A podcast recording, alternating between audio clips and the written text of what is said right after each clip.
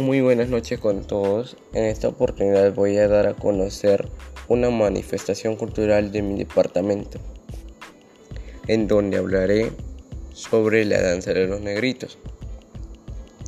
Según el expediente, en el siglo XIX, familias comerciantes que se desplazaban para intercambiar carne, papa y maíz trasladaron este zapateo como una festividad en adoración al niño Jesús. De esta manera incorporaron particularidades en el vestuario y como ahora se ha ido revolucionando, se agregaron capas con botones dorados, máscaras de color negro intenso, pañuelos y corbatas de color rojo y azul como señales de distinción de un cambio cultural. La ejecución de la danza recae en los varones del distrito, tanto como niños y adultos.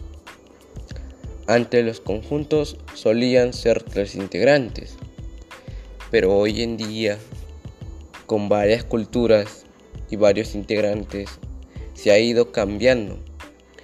Y hoy en día las instituciones tienen alrededor de 80 miembros El único personaje que compone la danza es el negrito, que representa a los comerciantes del ingenio que se trasladaban desde el valle de Paurán.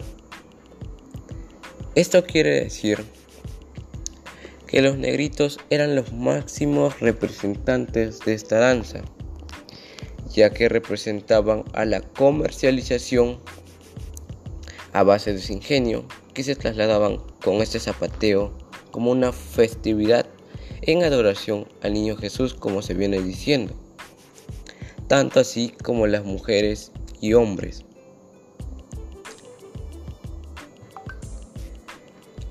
La música que acompaña la danza es conocida como el zapateo y es interpretada por conjuntos típicos